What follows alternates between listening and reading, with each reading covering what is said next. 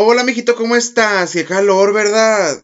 Oye, ¿qué tal Obregón? También bien ardiente. Sí, fíjate. Oye, conéctate pues para el podcast. Ya te mandé el link, ajá.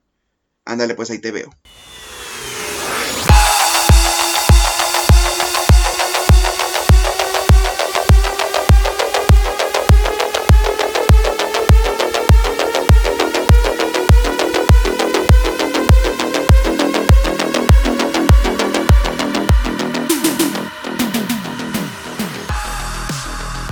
¿Qué onda, chamacos? ¿Cómo están? Nuevamente aquí un miércoles. Oigan, nos perdimos un miércoles porque, pues ya saben, andábamos harto trabajo, chamacos. También tenemos cosas que hacer muy importantes. Entonces, eh, de repente no nos da el tiempo y ahora que somos adultos mayores trabajadores, pues andamos con todo y por todas partes.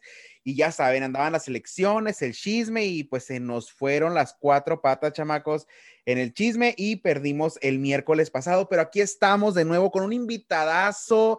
Ya sé que siempre les digo de lujo, pero de verdad con este invitado teníamos pactado el episodio desde la temporada pasada, chamacos, y se me cotizó el chamaco y no se dejaba y que los tiempos y que la agenda y me mandó el representante y todo y pues no, no agendamos, hasta ahora lo pesqué y por Zoom. Y aquí lo tenemos con ustedes. Aplausos, por favor, para Pedro Beltrán. Eh, hola, Pedro. ¿Qué onda? ¿Qué tal? buenas tardes. Mira, que nos dos no coincidíamos, ¿no? Yo, yo sé que va muy, en muy real este podcast. Me gusta mucho escucharlos.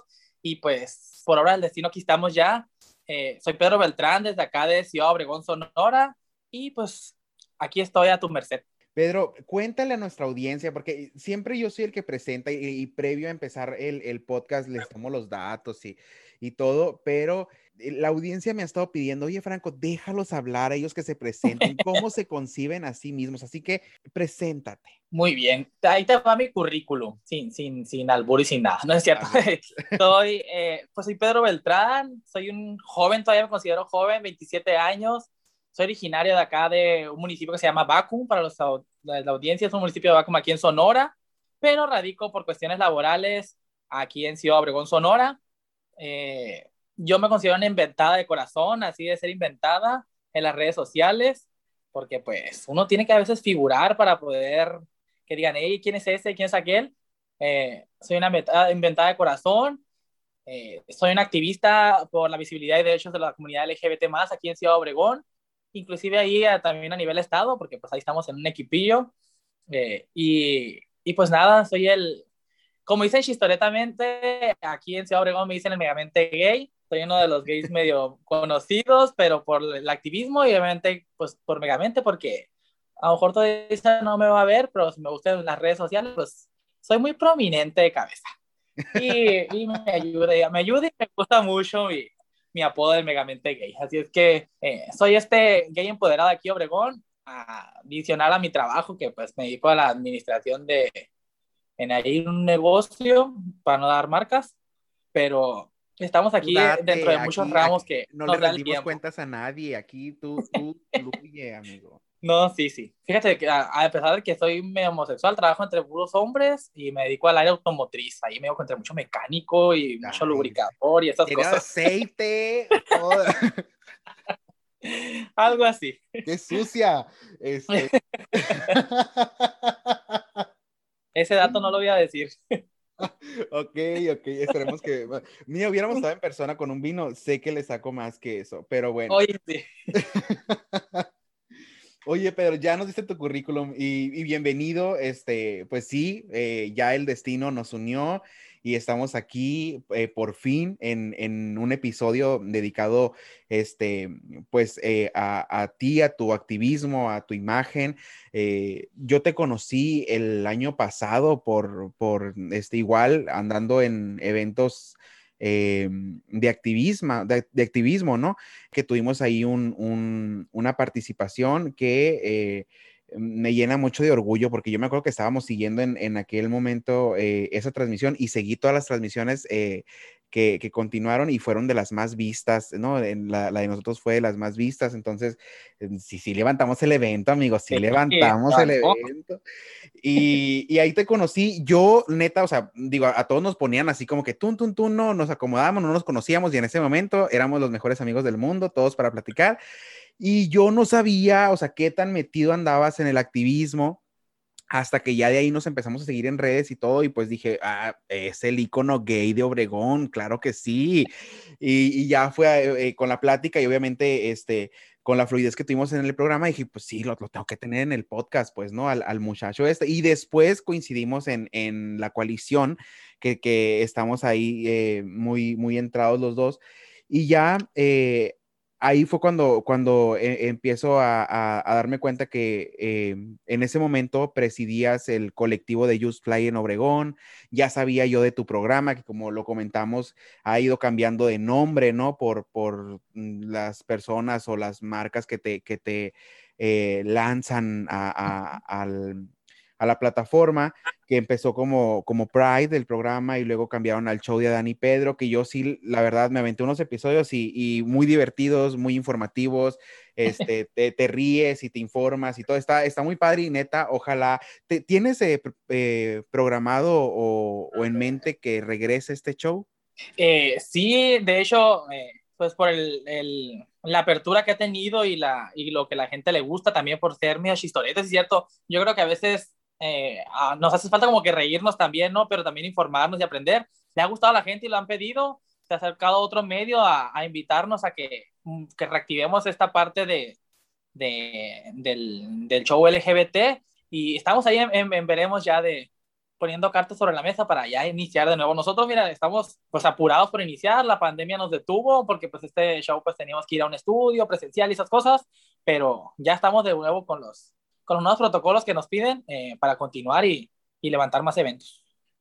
Pues estaremos muy al pendiente y, y bueno, vamos a, a continuar en, la comenta de estos proyectos que vienen, pero eh, antes de, de, empezar con lo actual, ¿cómo llega eh, Pedro Beltrán a, a ser el, el, el, megamente gay, el icono gay, la inventada de corazón, el presidiario de, de, de, de colectivos activistas? ¿Cómo es tu historia? ¿Cómo empieza? ¿Cómo era Pedro de niño? Pues fíjate que es una historia, a lo mejor no, no coincide mucho los eventos y a lo mejor ya sí, o yo decía que no, no lo pensaba, pero yo siempre fui un niño bien religioso, desde los 6 años hasta casi a los 21, 20 años.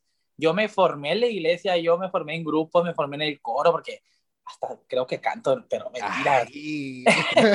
que en el coro, que en el grupo juvenil, que en el catecismo, o sea, todas estas tablas yo las traje desde niño, de de querer formar parte de un grupo y ya después empecé como a liderar y, y toda esta formación pues católica me ayudó mucho a, a, a saber cuál era mi destino como persona de, de a lo mejor formar, formar parte de un grupo, a lo mejor ser líder de algo, pero no necesariamente la iglesia, sino que este me ayudó a, a, a medio formarme y a, a, tomar ese caminito de ayudar a las personas, de estar en este tipo de movimientos juveniles o de señoras o de, o de jóvenes y así, inicio yo en la iglesia, pero durante todo ese proceso, pues uno se va conociendo y va entendiendo qué es lo que, qué es lo que le depara con referente a lo sexual. Y ya ya no encajaba yo porque yo había escuchado y se escuchan dentro de las cosas religiosas que, pues, que ser, que ser homosexual, que ser lesbiana, pues mira, es del diablo y como el ser del diablo que es malo, vas a estar tú metido en eso si tú ya empezaste a descubrir otras cosas de ti y decía yo, la torre, ¿qué hago aquí? ¿Qué, qué, es, qué, qué me da para el destino? Y yo decía, eh, estaré mal. Eh, todas estas cuestiones y todas estas preguntas que te, que te pasan por la cabeza, obviamente, eh, cuando vas comprendiendo tu proceso de, de, orientación sexual. Y decía yo, ay, decía yo, porque pues obviamente era católico, decía que Dios estaré bien o, o qué haré para ya no, no sentir esto. Eh, llegué a, a, un momento dado recibir unas pequeñas sesiones de atención psicológica que me eh, hicieran entender que no estaba mal que yo fuera un servidor religioso y que también tuviera esta orientación sexual, porque incluso muchas personas no lo saben, el, porque yo se lo dije a, mi, a, mi, a nuestro párroco, él, nos, él, él, me apoyó mucho, me dijo que no, que, que no había ningún problema, cosa que no pasa en muchas iglesias, no tengo entendido, porque muchas, en muchas, en muchas iglesias se rechazan a los, a los jóvenes eh, gay, mujeres lesbianas, y en este caso yo por mi suerte, por mi parte, pues tuve eh, este apoyo. De hecho, la iglesia fue la que me brindó la cuestión psicológica para que yo, pudiera entender este proceso. Pero ya, yo ya estaba grande cuando salí del closet, cuando ya decidí eh, explorar mi sexualidad y mi orientación. Ya iba a cumplir casi 19 años y no duré mucho tiempo ya en este proceso de eclesiástico, se le dice, yo creo. Y me, y me salí, eh, me vine a, a, vivir acá a la ciudad para, pues para cuestiones ya laborales, ya para, para cuestiones ya laborales y en, ya en la ciudad, porque pues como le decía, yo no soy de, de ciudad, soy de un pequeño pueblo, empecé a conocer lo que es el, pues todo este ambiente LGBT, toda esta gran diversidad que existe y, y yo venía así como el niño de pueblo de, pues, pues yo vengo a trabajar, yo vengo a ver qué, a ver qué me para el destino y conocí el, el movimiento LGBT. Yo no venía como un chico todavía empoderado homosexual, así de que, ay, soy el, me, me gusta y yo voy por la calle y no me importa lo que me digan, porque yo venía de, yo venía del pueblo y del pueblo es como que ahí se usa todavía que pues la cuestión machista, sí, cierto, estamos en Sonora, pero en los pueblos es como más arraigado todavía esto. Súmale que pues mi papá y eh, espero que mi papá escuche esto algún día, no sé si lo va a escuchar. Mi papá es un hombre vaquero así de, de, de rancho bien hecho y derecho también. Eh, trabaja todavía ahí en eso. Y pues mi mamá, bueno, mi respeto para mi mamá, pero yo venía con toda esa mentalidad de que pues quería ser una persona que siguiera un rumbo normal, porque yo entendía y yo, y yo conocía o entendía que en los pueblos a los que eran gays pensaban que era un era un hombre que se iba a dedicarse a prostituir o era un hombre que se dedicaba a vestirse a mujer y que no progresaba. Entonces yo traía otro chip, decía, no, pues tenemos que, tengo que cambiar este chip y llegué aquí a la ciudad a, a entender muchas cosas que yo no, que yo no conocía, eh, ver muchas cosas que nunca había visto y, y, me, fui, me, fui, me fui formando, formando y aprendiendo y entendiendo muchas, muchas maneras de ver la diversidad sexual, no nomás como yo la tenía pensada cuando estaba allá en el pueblo, de que porque me tocó ver eh, compañeros a lo mejor más, más chicos a mí, eh, que se empezaron a, a, a así como a, a, dedicar a estas cuestiones que te decía, eh, otros que empezaron a vestirse de mujer, pero ese, yo no lo entendía, pues yo no sabía a lo mejor que existían personas trans, travestis y estas cosas, pero eh, tenía ese miedo, yo tenía ese miedo de decir, yo no, yo no quiero ser así, no, no, no quiero eh, vivir ese proceso eh, me encaminé a, a, seguir mi lado profesional, pero pues si el destino está hecho, me encontré con una persona que admiro y quiero mucho que se llama Daniel Santos,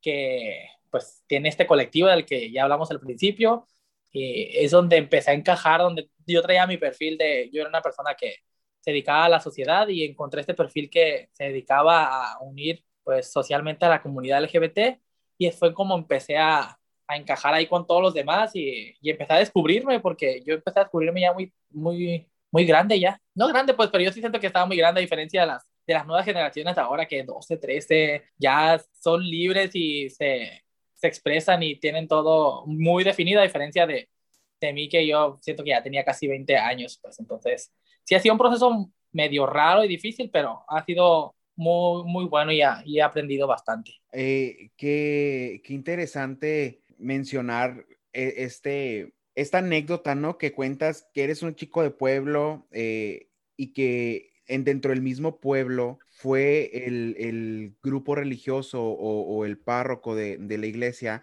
eh, quienes te brindaron la, la oportunidad de asistir con, con, un psicólogo para poderte ayudar en, en lo que tú estabas eh, sintiendo en ese momento, porque como tú mismo lo mencionas, Mm, generalmente en, en, en, los casos sonados así es que la religión te pone como que un, un, un, tope, ¿no? Un esate quieto de mejor no lo digas o está mal o tú estás mal, ese pensamiento es del diablo, como porque nos meten ese miedo, ¿no? Y que Dios no nos va a aceptar y que nos vamos a ir al infierno. Entonces, sí, sí nos crea eh, un, un, disturbio eh, en, en la mente de, de que estamos mal, estamos mal y constantemente en el proceso de aceptación cuando nos encontramos en él, pues eso apoya a que nos estemos sintiendo todavía peor de, de, de, lo que ya nos sentimos por el miedo a decirlo, ¿no? Si ya tenemos miedo con la familia y luego todavía nos meten el temor de Dios, que, que, que para muchas personas en su momento, pues sí, sí es como que muy importante, ¿no? El, el, el poder quedar bien con,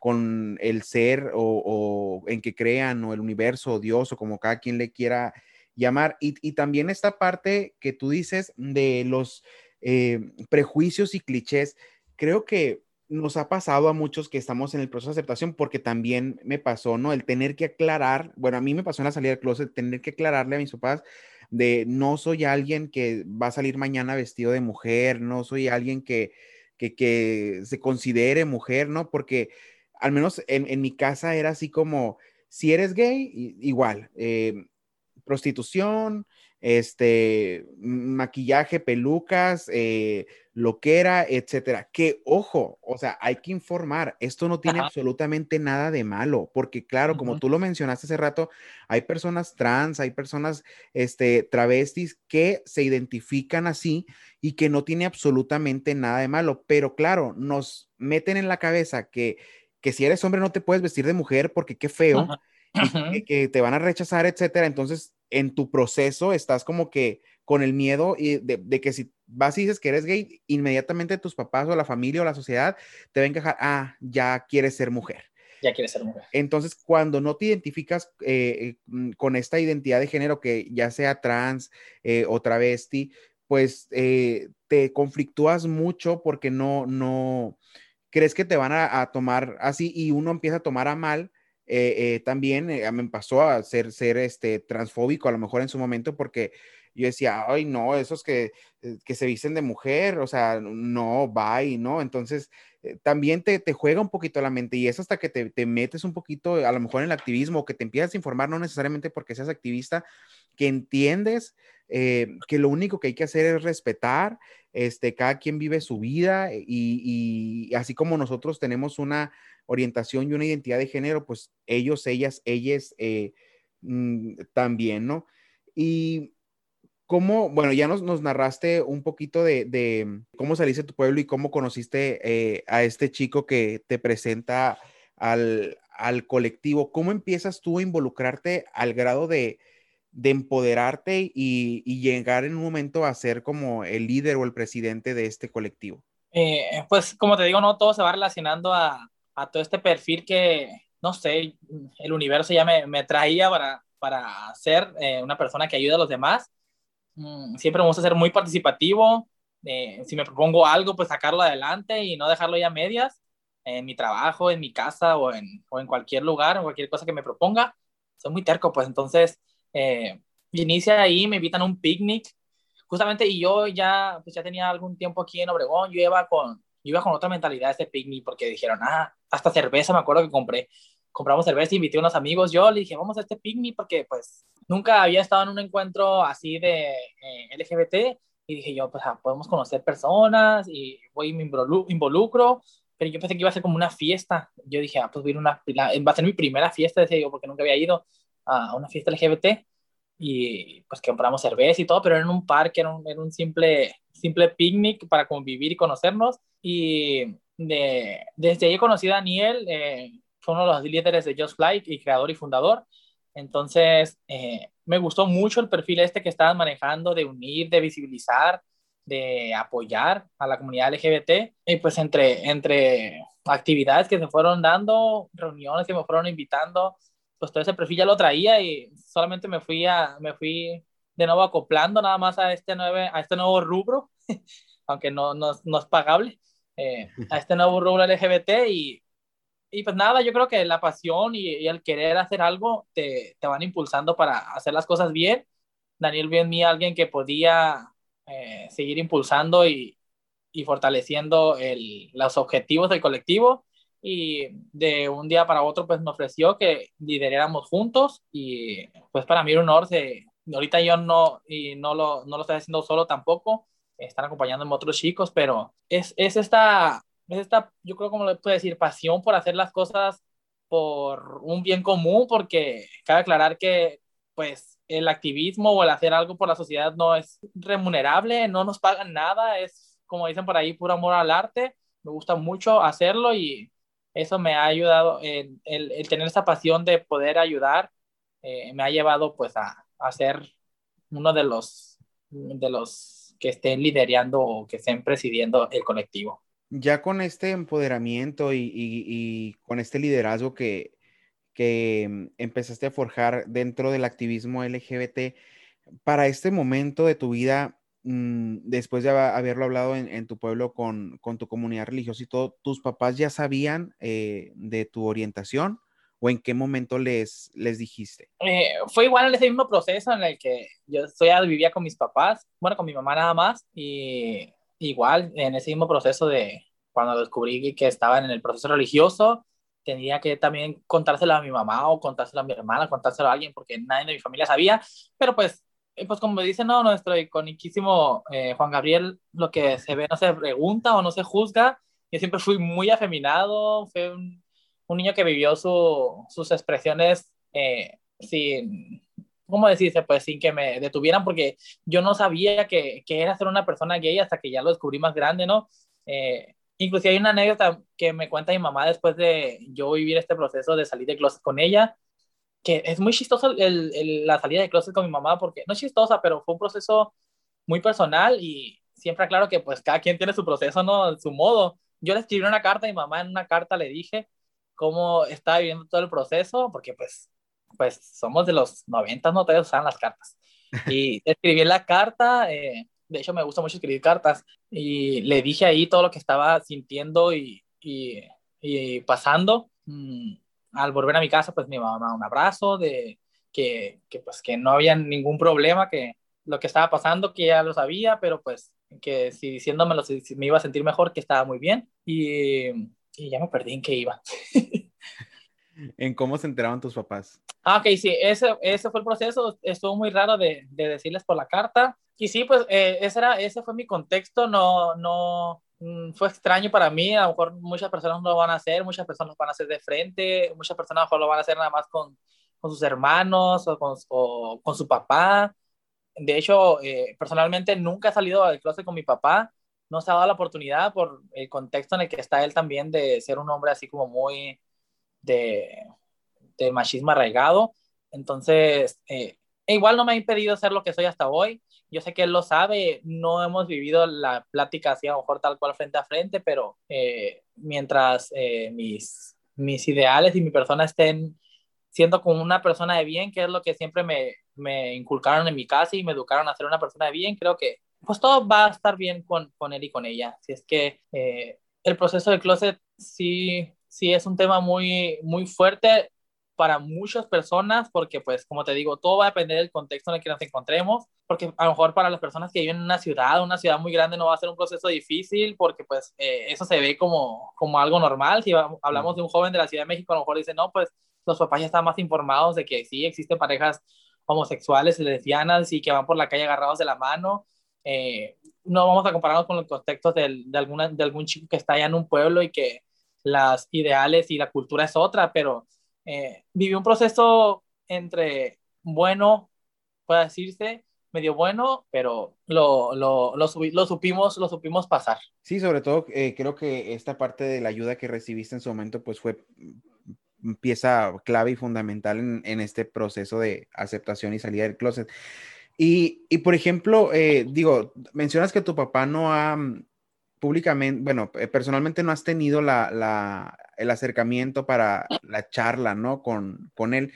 Sin embargo, eh, a lo que te conozco, pues eres una persona bastante libre en redes sociales, tienes tu programa, lideraste un grupo de activismo, etcétera. Entonces, entiendo yo que a lo mejor por el medio eh, salvo que sea alguna persona que, que, que, de plano no le interese andar metido en, en, en, la tecnología, pues no se va a enterar, pero digo, tanto tú como yo somos personas muy expresivas en nuestras fotos, entonces alguna foto de perfil que hayas puesto o algo, él tampoco nunca se ha acercado a ti a hacerte preguntas. Fíjate que no, te digo que este, pues el contexto en el que nuestros padres crecieron, no, nunca vamos a poder cambiarlo, ¿no? Y y sus, su manera de los que fueron criados y educados, eh, no la vamos a poder mover, que podamos eh, decirle y expresarle muchas cosas.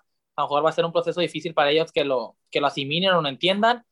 Fíjate que no, yo he dado pie varias veces a quererlo hacer y no se ha dado, me, me va, de, me va del tema. nunca me ha rechazado, nunca me ha dicho que, que no me quiera o algo así, pero nunca me me ha dado pie a que continuemos esa charla.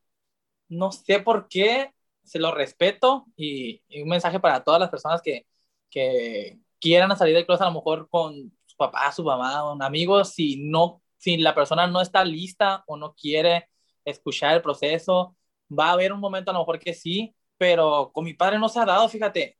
Y sí es cierto, sí, él es, muy alejado de las redes, tiene el, teléfono así de, de antaño, así de cacahuatito, no le entiende nada de esas cosas, pero no sé, la verdad no sé cuál sea su, su miedo, no sé cuál sea su, su, su, su temor, pues sí, miedo a, a, escuchar algo que él ya sabe, pero pues como te digo, yo no puedo, no puedo obligarlo tampoco a, a, a vivir un proceso que es difícil, es difícil si uno lo, lo, vive difícil día a día o lo vive difícil para salir del closet, que, que también es difícil, no quiero entenderlo de, de cómo va a ser difícil para él, pues más por el contexto en el que él está, en el que está criado, pues viene de una familia de 15 hermanos, eh, la mayoría, bueno, en su mayoría como de todos los ocho hombres, siete se dedican a, la ganadería, al campo, todas estas cuestiones, entonces, no sé, no sé cuál sea su contexto, lo respeto, eh, lo admiro mucho, él también me respeta y me admira mucho por lo que soy, por lo que hago, pero no se ha dado. Que quisiera que pasara, ojalá algún día pasara. Y, fíjate que es algo que eh, siempre hemos hablado en este podcast, que hay dos procesos de aceptación, ¿no? Hay dos duelos en, esta vertiente. Eh, pues uno, como persona eh, que pertenece a la población LGBT, y aparte nuestras familias o nuestros amigos quienes son la, contraparte y que por supuesto, como tú lo mencionas, eh, la forma de crianza que, ellos tuvieron, si pues obviamente son generaciones diferentes a las de nosotros, por más jóvenes que sean tus papás, hay una generación que está marcada eh, eh, muy diferente a la que tú te estás desarrollando o criando. Y, y qué padre que si bien no se ha podido tocar el tema, pues él también tenga la, la, cordialidad de, mantener este lazo respetuoso, eh, amoroso de familia, que como tú dices, se siente orgulloso de ti, que si bien, qué padre que, que a lo mejor se pudiera tener la charla, si tienes la inquietud para sentirte ya sea o más libre o, simplemente para, pues para que él te conozca eh, más a fondo y, muchas veces una espinita que nosotros tenemos eh, y queremos sacar eh, qué padre que se diera y ojalá de todo corazón si se da que, que sean los mejores términos, pero también se vale respetar, eh, tanto por parte de él como por tu parte y, de tu parte, este proceso que él está teniendo, que a lo mejor eh, le lleva bastante tiempo el asimilar. como tú dices, no sabemos cómo fue su crianza y ya por el contexto en el que, en el que trabaja y por el tipo de familia de la que viene, eh, pues a lo mejor son, son miedos, porque por ejemplo en el caso de mi papá, me acuerdo cuando yo salí del closet, que yo le dije, yo, yo no necesito salir del closet con mis tíos, etcétera. Si en algún momento ellos se dan cuenta y llego de la mano con mi novio, pues qué padre que se den cuenta, pero ya si yo de tener que ir cada uno, que flojera, ¿no? Y aparte no me interesa, ¿no? Entonces, pero para mi papá sí era como un miedo, o sea, para él eso que yo le dije fue un alivio porque para él sí era un, un miedo el que mis tíos supieran. Entonces, digo, eh, posiblemente sea, sea uno de los temores de, tu papá de que, híjole, ¿y cómo le voy a explicar al resto de la familia, no? Porque e, él, él, ¿cómo va a dar esa explicación? Y, muchas veces son cosas que no se tienen que explicar, sin, sin embargo, son procesos que ellos tienen que tener y está, está cool eh, que mientras haya respeto de ambas partes, no existan presiones, ¿no? Ah. Eh, tú vas a saber el momento en el que se dé, eh, si te sientes cómodo lo vas a hacer y, si él también se siente cómodo va a recibir la información y, ojalá y mis deseos para que sea en los mejores términos esta plática. Tratando este tema de, generaciones diferentes, eh, previo y en backstage a, a la entrevista, comentábamos esta eh, pues eh, diría nuestro amigo y compañero eh, Daniel del Sol, esta brecha generacional, me acuerdo que siempre la menciona mucho. ¿Cómo ha sido para ti, digo, yo tengo mi versión, pero cómo ha sido para ti el, el, el enfrentarte a esta brecha generacional con, con activistas, pues, que, que tienen mucho más tiempo que nosotros dentro de, de, este activismo? Híjola, eh, como te digo, pues uno llega así fresco y con todo el ánimo de, pues vamos a, a ayudar, vamos a cambiar, vamos a apoyar, pero obviamente pues eh, todas estas cuestiones de activismo provienen de, pues, de otras generaciones también que, que se atrevieron a generar y que se atrevieron a alzar la voz por, por las personas, ¿no?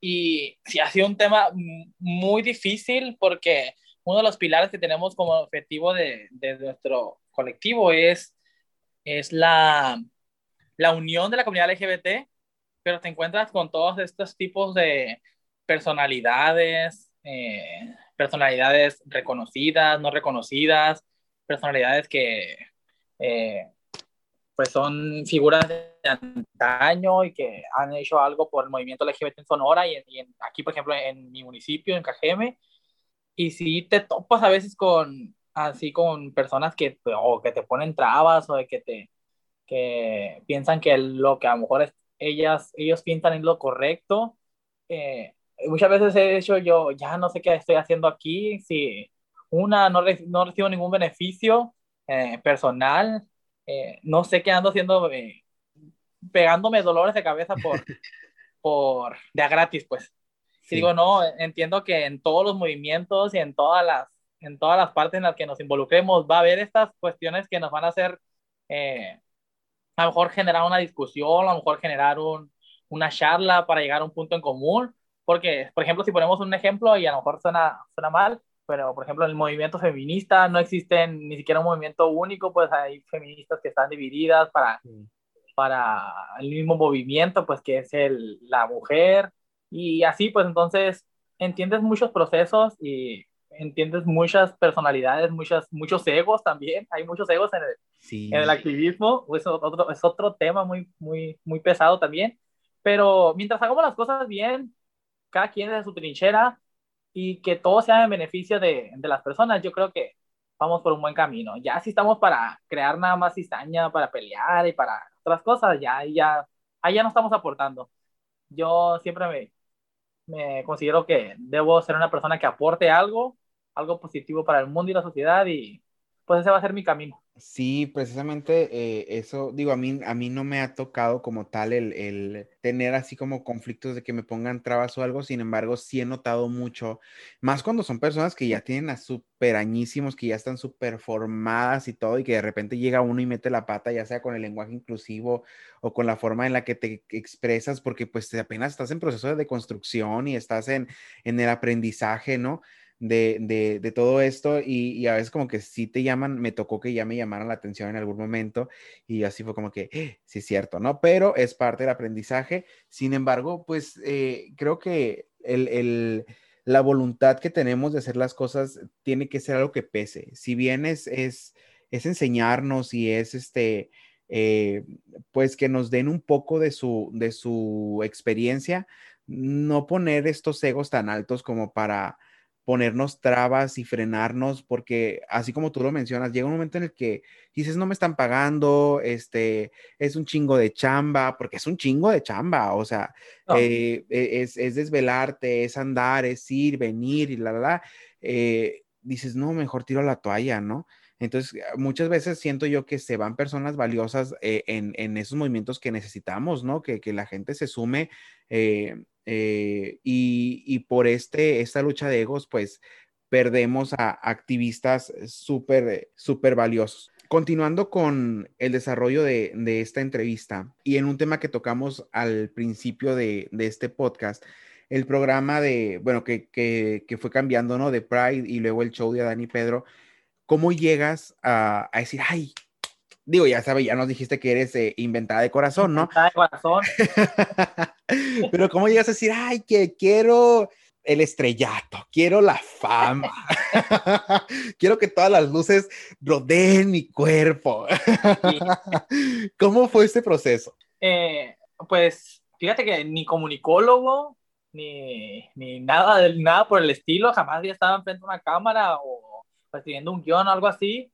Mm, esto de, ah, bueno, traía una medio tabla porque me invitaban a hacer teatro, me gustaba mucho, pues, así la actuación. Entonces, eh, traía medio las tablas de, de actuar frente a, las, frente a las personas en, un escenario. Eh, se, se, abrió la oportunidad justamente a Daniel Santos y a otro chico. Yo no, yo no estaba ni siquiera incluido en el proyecto, o sea, a mí ni me volteaban a ver, yo no, yo no existía para ese entonces. Entonces, eh, pues, pero Daniel ya era mi amigo, la otra persona como que no, no le pareció tanto el tema, no le gustó la temática que proponía el canal para el programa. Eh, entonces, eh, Daniel me, busca a mí me dice, oye, pues tú podrías hacer un buen perfil, o sea, nos conocemos, sabemos que sabemos sobre el movimiento LGBT, porque el, programa era totalmente sobre el movimiento LGBT. Y pues tenemos la conexión, me dice, ¿te animas? Y yo pues dije, eh, pues soy inventada, tengo, tengo la personalidad, como dice la isla del video, y dije, pues pobres, pues pobres. Solamente que pues yo no, yo no, yo nunca había trabajado como, para mí era trabajar como en televisión, pues porque era, tienes tu cámara, se prende el foco rojo y estás en vivo y no estás para errores. Y, y decía yo, pues estaré preparado. Eh, eh pues el teatro me, me, ayudó y dije, pues sí, vamos a, vamos a entrarle.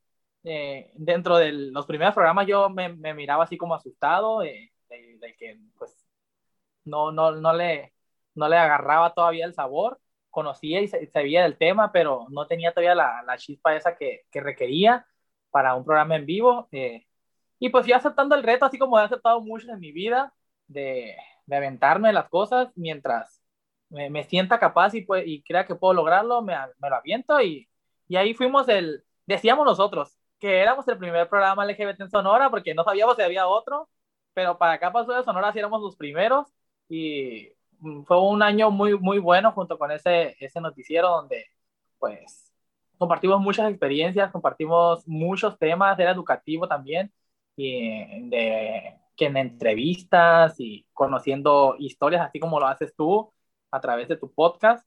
Eh, y fue, fue, un, fue un proceso que, que, vamos a continuar haciendo porque pues no, no queremos que se acabe el proyecto, pero fue un proceso que, que, me, que me gustó mucho cuando inició y hasta la fecha también lo seguiría haciendo. ¿Y cómo, o sea, eh, ahorita mencionabas canal, ¿era, ¿era algún canal televisivo, algún canal de plataformas digitales? Eh, ¿Cómo funcionaba el programa? Sí, sí, no, no, era, era totalmente digital. Eh, salíamos en Facebook, y salíamos en YouTube así. De hecho, ahí si nos buscan, eh, nos podemos estar en Noticias Sonora y nos pueden encontrar como Pride y ahí van a ver algunos programitas muy, muy, muy chilos. Oye, y al final, eh, ¿sí lograste averiguar si, si eran eh, en, en, ese momento cuando empezaron y a la fecha el, el primero único programa bien establecido con temática LGBT? Fíjate que no, no, no logré investigar, no logré, no me, no me adentré en eso, pero era nuestro, como nuestro eslogan como para atraer gente, pues, pero yo digo que, yo digo que sí, fíjate, quién sabe. Es que la verdad, o sea, eh, a mí, por ejemplo, eh, también te, te, hago la competencia en un poquito de inventados, pero me ha tocado estar en algunas plataformas y nunca, o sea, salvo, por ejemplo, ahorita eh, Soledad Durazo, hemos participado con ella en, en, el programa de Toño Informa, que es por radio y lo transmiten también por, por este, por Facebook, pero es un programa de radio y, se, y tienen los miércoles un espacio de que se llama Agenda de Colores. Entonces, si eh, revisar los chamacos, eh, sale como a las 5 de la mañana todos los miércoles eh, claro que es una cápsula pregrabada, porque no, no, el otro día a, un compañero sí le dije, oye, te van a entrevistar en vivo, este, a las, yo sé que él sí se levanta temprano, entonces eh, le pedimos el favorcito, pero digo, son, son cápsulas de dos minutos, igual, este, digo, podcast sé que sí hay aquí en, en Sonora, en Hermosillo sé que hay varios y en, en, otros lugares del estado, me tocó a mí también estar en radio en, en Peñasco y tocábamos temas de repente, se me daba la libertad a mí tocar temas, pero ya ni, eh, o sea, en Sonora, mmm, como tal, un, un noticiero o un blog LGBT así establecido como el programa que tú tenías con harta producción, inventadez, imagen y todo, pues mm, la verdad es que no, o sea, cuando yo, yo los vi a ustedes dije, qué chingón, o sea, qué padre y ojalá que, que haya más proyectos, ¿no? Porque como siempre digo, cada proyecto va, tiene su público, tiene su, claro tiene su línea de lanzamiento, este, el de ustedes es así como picarón, cómico, pero también informativo y, estaba súper padre. Y qué padre que también eh, eh, hubiese alguno, alguno otro con, con temática similar, pero con diferente estructura de programa para pues tener un poquito más de varieté, ¿no? claro. Oye, y, lo, mencionas, eh, ahorita están en pláticas de, de, unirse a otro canal, lo quieren ya lanzar ustedes como, como imagen propia, o, o en qué términos está ahorita el show que tienes? Pues mm, como, como bien te digo, no me dedico a la comunicación, no le entiendo muchas esas cosas. Eh, si le entiendo al LGBT y me pueden hablar, pues lo hablo, pero sí tratamos de que, pues, eh, de estar mejor con un medio, porque eso de que enfocar la cámara y que la luz y que eso, no. Yo, yo soy muy, muy de, de otras cuestiones más, más viejitas. Entonces, eh, no, nos hemos tenido otros medios que se han acercado a nosotros, por la temática también, como te digo, no sé si seremos todavía eh, o si habrá otros y me encantaría conocerlos y, los miraría también, pero la temática les gustó mucho los medios aquí, nos han, han invitado a continuar con este formato de programa que, que les gustó a la gente y ya estamos ahí, veremos, estamos esperando, luego les damos ahí el spoiler en las redes sociales de, de que vamos a estar en, con otro medio para, pues para seguir informando, porque pues las cuestiones LGBT eh, pasan todos los días. Me acuerdo que teníamos una sección de noticias que se llamaba El Abanico. Somos un abanico de, de, de noticias todos los días, porque hay noticias LGBT todos los días, ya sean buenas, malas, curiosas. Entonces, eh, la, la, nota LGBT tampoco se acaba, entonces también es bueno que las personas, y no nomás en un espacio pequeño, así, o en un espacio de 10, 20 minutos, eh, que en una hora se informe la comunidad también de todo lo que está sucediendo y aconteciendo referente a la población LGBT y espero pues volvamos y vamos a volver igual con todas así de inventadas. Qué padre. Yo me acuerdo que en, si mal no recuerdo y corrígeme si me equivoco, eh, hubo un, un, evento donde se draguearon, un, un, programa donde se draguearon. ¿Tienes algún personaje drag? No, fíjate, me gusta mucho el drag. Yo soy fan de, del drag mexicano de RuPaul, me sé todos los nombres de todos, pero no tengo un personaje tal cual así porque no he encontrado mi rostro, mi rostro además que es muy grande, tengo mucha frente, no he encontrado el, el perfil ese que, que, que, encaje con mi, con mi Megamente, pero Megamente no, no sería una buena opción. Entonces, sí, eh, a veces nos dragueábamos, eh, a veces nos travestíamos, dependiendo del tema que estuviéramos tocando, eh, era como la temática que adoptábamos al tema, pues si íbamos a hablar de travestismo, pues en una ocasión nos travestimos y así de hacíamos ad hoc al tema nuestra personalidad. Entonces, sí, somos, somos muy variados y, y, a ver, y a ver qué, qué más viene, porque sí, estamos, estamos ansiosos. Oye, qué rico platicar en este, sobre todo en este mes Pride, ¿no? Que estamos eh, eh, celebrando el, el, mes del orgullo y estamos grabando y, es, y en, eh, a, días de que salga este episodio al aire, porque sí es el plan sacarlo dentro de este mismo mes. Y ¿Qué viene, por ejemplo, para, para Ciudad Obregón en, en, este mes? ¿Va a haber marcha? ¿Cómo andamos con esos temas? Porque pues sabemos que en algunas, algunos puntos donde el semáforo está volviendo a afectar en, en el país, se están viendo como que la cancelación de marchas o, o marchas virtuales. Eh, ¿Qué va a pasar en este rubro en Obregón? Te, te, lo comento a ti porque pues estás en, en Use Flight y, y sé que estás muy, muy cerca de, de la organización de este evento. Claro, eh, sí, eh, fuimos somos un colectivo muy ambicioso y nos gusta mucho ponernos retos. Eh, tenemos desde el 2017 organizando la Marcha del Orgullo LGBT aquí en Ciudad Obregón y adicional a eso le añadimos todavía una diversa semana, o sea, toda una semana anterior de actividades para la visibilidad de la comunidad, donde presentábamos muchos tipos de actividades diarias. este año vamos a presentar de nuevo la, la, la marcha LGBT de manera presencial. El año pasado nos detuvimos por, por, la, por las cuestiones de la pandemia, pero pues este año yo creo que hay que adaptarnos ya a los procesos que nos pide esta pandemia de, de hacer muchas cosas con protocolos y con seguridad. Creo que el celebrar la diversidad también podemos hacerlo de manera pues responsable, como lo hemos estado haciendo en otro tipo de eventos o en nuestros trabajos o, o saliendo de nuestras casas. Entonces nos animamos a organizar la tercera marcha aquí en Ciudad Obregón y esta semana también donde pues unimos a la comunidad y a, la, y a los que no son de la comunidad también, aliados y personas heterosexuales a que conozcan el movimiento LGBT. Tenemos actividades como la bohemia, que es una noche de, pues sí, como lo dice el nombre, ¿no? una noche bohemia con talentos LGBT. Invitamos a cantantes, bailarines, hay stand-up, uh, que se reúnen ahí. y es en lugares muy, pues no tan emblemáticos porque la ciudad no está tan bonita, pero lugares reconocidos aquí en la ciudad para que se reúna la gente. La Laguna del Nainari, por ejemplo, para los que lo conocen. eh, sí, así lugarcillos que, que, que nos ayudan a tener un espacio. Mande. Visiten Obregón. Oye, sí, me estoy viendo muy OCB yo dando publicidad. y, y, así pues vamos a tener, y yo espero y veo que este año pues es un año muy, muy bueno porque a pesar de que nuestra marcha es un poco pequeña, a diferencia de otras ciudades como en Hermosillo y como eh, Guadalajara o en, otras, o en otros estados, es una, una, una marcha muy pequeña pero muy simbólica la que tuvimos, nuestra segunda marcha tuvo una asistencia de 600, 700 personas.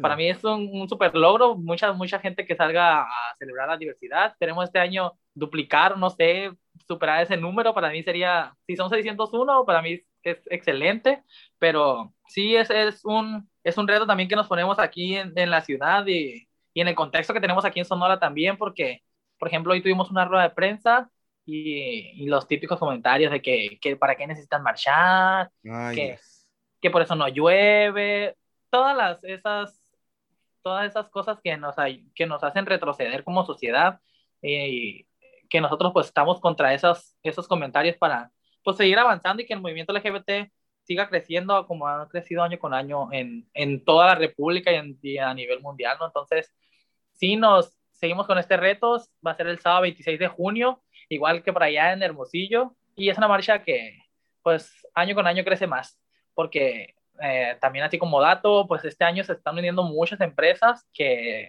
que están apostando al movimiento y que cada vez pues se unen más, más personas a, hacer visible la, las causas de la comunidad aquí en, en Cajeme. Y fíjate que eh, ahorita que, que dices esto de los comentarios en la rueda de prensa, a mí me llenó mucho de orgullo porque supe que va a haber varias marchas aquí en, en Sonora, o sea, está la de Hermosillo, está la de Obregón, este, va a haber una en Nogales, tengo entendido. Guaymas. En Guaymas, y eh, supimos también que andaban eh, unas personas eh, solicitando ya el permiso, creo que ya lo otorgaron incluso y creo que ya tienen fecha en Cananea.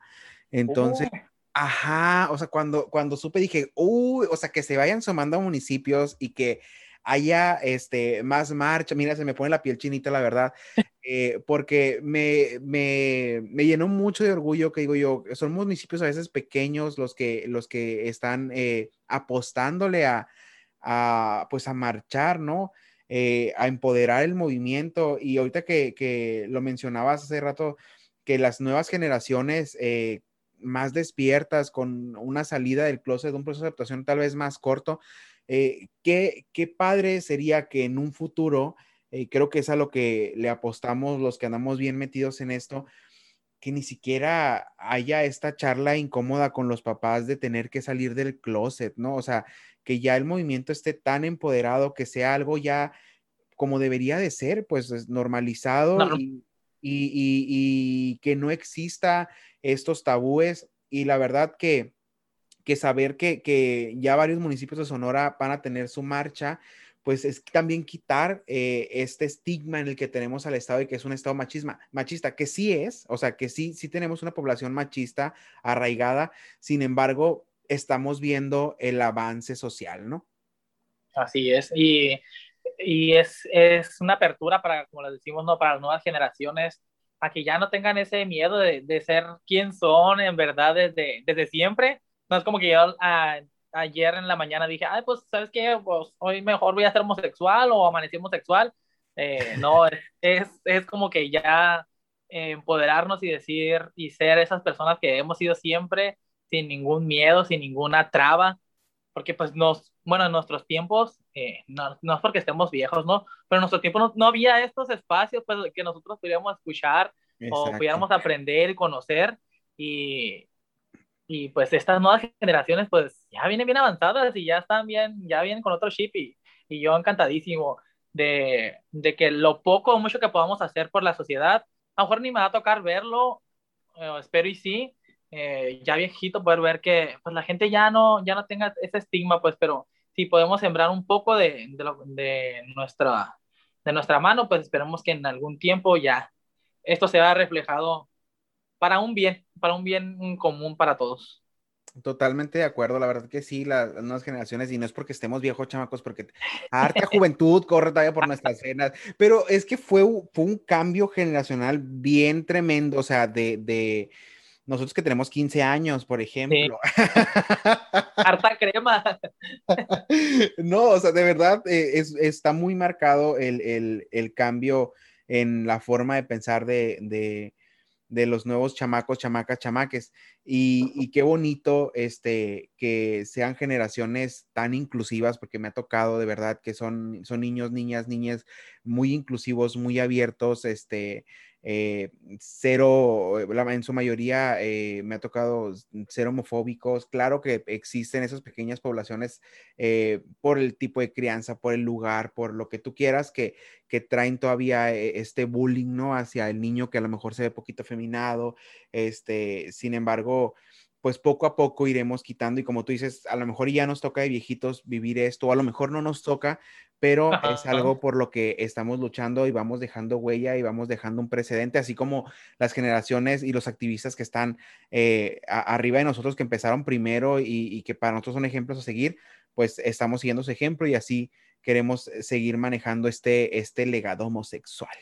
Eh, Oye, Pedro, y qué padre, la verdad, qué, qué plática tan productiva. Digo, fuimos más allá de, de, solamente contar una, una, anécdota de un proceso de aceptación y salida del closet. Eh, fueron surgiendo, eh, sobre todo porque eres una persona muy multifacética y, y, fueron saliendo las, las raíces de, de, de, este arbolito, ¿no? De, este episodio con muchas temáticas del activismo, este, del proceso de, aceptación, de prejuicios, etcétera. Y la verdad siento que, es un episodio bastante productivo y sobre todo pues eh, en atención a ello de, informar a la gente y, precisamente en este mes del orgullo que, estamos eh, llevando a cabo actividades eh, en pro de informar y que la gente conozca y que se quite ya ese prejuicio social que tiene respecto a la población LGBT, ¿no? Y pues salvo que quieras añadir algo más, lo único que te pediría es algún consejo, eh, ya eh, hablando de, de, eh, mm, personas que estamos involucrados en, colectivos y demás, algún consejo que tengas a lo mejor para esa persona, ese niño, niña, niñe, jóvenes que estén interesados en adherirse a algún colectivo, pero que a lo mejor porque me pasó a mí en su momento que tenía como que ese miedo a decir, ay, es que si pertenezco a la comunidad, ¿no? Que dice, soy gay, pero no, no soy de la comunidad, no somos de la comunidad, de la población LGBT todos, lo único que, pues, algunos somos activistas y estamos en colectivos, que creo que es a lo que muchos se refieren. Pero un consejo para esa persona que, que se quiere unir a un colectivo, pero no encuentra la manera de cómo acercarse, ¿qué le dirías? Pues la verdad es que eh, decirle, yo les digo siempre cuando los chicos llegan a, que hacemos convocatorias, decirles que el activismo no es fácil, sí, cierto, a lo mejor es, malo asustarlos desde un principio, no es fácil, es un proceso de, de mucho, mucho esfuerzo, de, de, conocer muchas posturas y muchas, muchas personalidades, mentes e ideas, pero que el apoyar y el, el, el apoyar o dejar un granito de arena en cualquier persona eh, de la comunidad LGBT es, es, la mejor recompensa que puedan tener y pues que se atrevan a, hacer, hacer ellos mismos, que, que no hay nada que nos pueda opacar, menos si somos LGBTeros, porque hijos nacimos para brillar nosotros, entonces eh, que sean ellos mismos y que si en ellos está formar parte de un grupo, si en ellos está eh, solamente compartir, si en ellos está solamente escuchar, todas nuestras aportaciones son válidas y son buenas, mientras seamos seres que aportemos, eh, va a estar bien. Entonces, del lado en el que estemos, ya sea escuchando, aprendiendo, explicando, vamos a hacer algo bien por la sociedad. Y mi invitación es que siempre a ser visibles. Desde ahí estamos haciendo activismo también. Seamos visibles, seamos eh, congruentes con otra persona. No querramos ser alguien que nos está imponiendo la sociedad. Sé siempre tú auténtico, eh, original y desde ahí también vas a estar haciendo activismo para la sociedad. A la vez, sea qué padre eso que, que tú dices, porque son temas que ya, ya quería cerrar el episodio. Este, pero son temas que, que hace poco estaba tratando con algunos amigos eh, que decían, ¿por qué eh, tengo que decir yo mi orientación, mi identidad? ¿Por qué me tengo que hacer visible? Y creo que diste en el clavo y espero que esas personas escuchen este, este episodio porque es importante hacernos visibles y aportar nuestro granito de arena y sobre todo lo que tú mencionas que no hay que ocultarnos y no hay que querer encajar con este estereotipo de persona perfecta que la sociedad te quiere imponer, porque no hay personas perfectas, solamente hay personas felices y en la medida de que tú te muestres tal y como eres y valores tu esencia de persona tal y como es, vas a poder lograr vivir una vida plena y feliz y el único que va a salir ganando aquí eres tú. Qué bonito, ¿verdad? la piel, basta. Ay, qué, qué, qué, bonita reflexión. Eh, pero bueno, llegamos al final de este episodio agradeciendo, agradeciéndote, Pedro, por, por esta entrevista y por haber participado y por haber pertenecido ya a la familia de Hablando Franco, a todas aquellas personas que se quieran acercar contigo, ya sea eh, por medio de tu colectivo, eh, por medio de tu persona, que quieran conocer tus proyectos, que quieran saber y estar al tanto de, este programa que, ya tienes tiempo con él y que esperemos eh, resurja como el ave fénix de, sus, cenizas, este, cómo te pueden encontrar, cómo son los canales, cómo es el nombre del programa, cómo es el nombre del colectivo, redes sociales, etcétera. Adelante. No, muchas gracias. Gracias por este espacio y que haya muchos episodios más, muchas historias que contar para que las personas eh, aprendan y conozcan todas estas cuestiones de, de, las vivencias que son muy importantes para eh, dar ejemplo a los demás.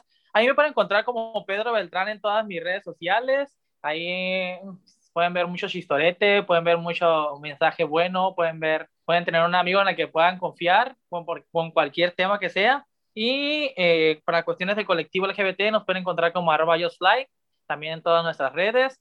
Y del programa, pues como va a resurgir del, como Ave Fénix, como dices tú, eh, pues todavía no tenemos ahí el, el, el, spoiler, el gran nombre ni nada, pero sigan pendientes de mis redes sociales como Pedro Beltrán y ahí van a encontrar más información sobre mí, sobre los nuevos proyectos que vienen para, pues para, toda, para todos ustedes. Pues ahí pueden encontrarlo, chamacos, chamacas, chamaques. Esténse muy al pendiente de las redes sociales de Pedro, ya, ya las mencionó, donde lo pueden encontrar. Y en caso de que, bueno, sabemos, estamos seguros que va a resurgir este proyecto para que estén bien informados y que puedan eh, ir a reírse, a informarse de toda esta temática LGBT, como él lo menciona. Y por mi parte, pues como siempre, ha sido todo. Les recuerdo mis redes sociales.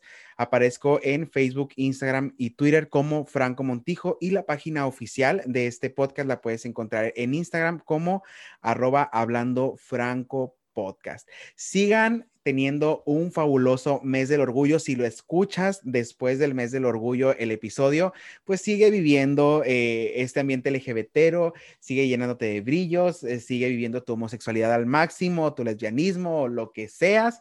Sé feliz. Nos vemos en el siguiente episodio aquí en Hablando Franco. Y bye bye.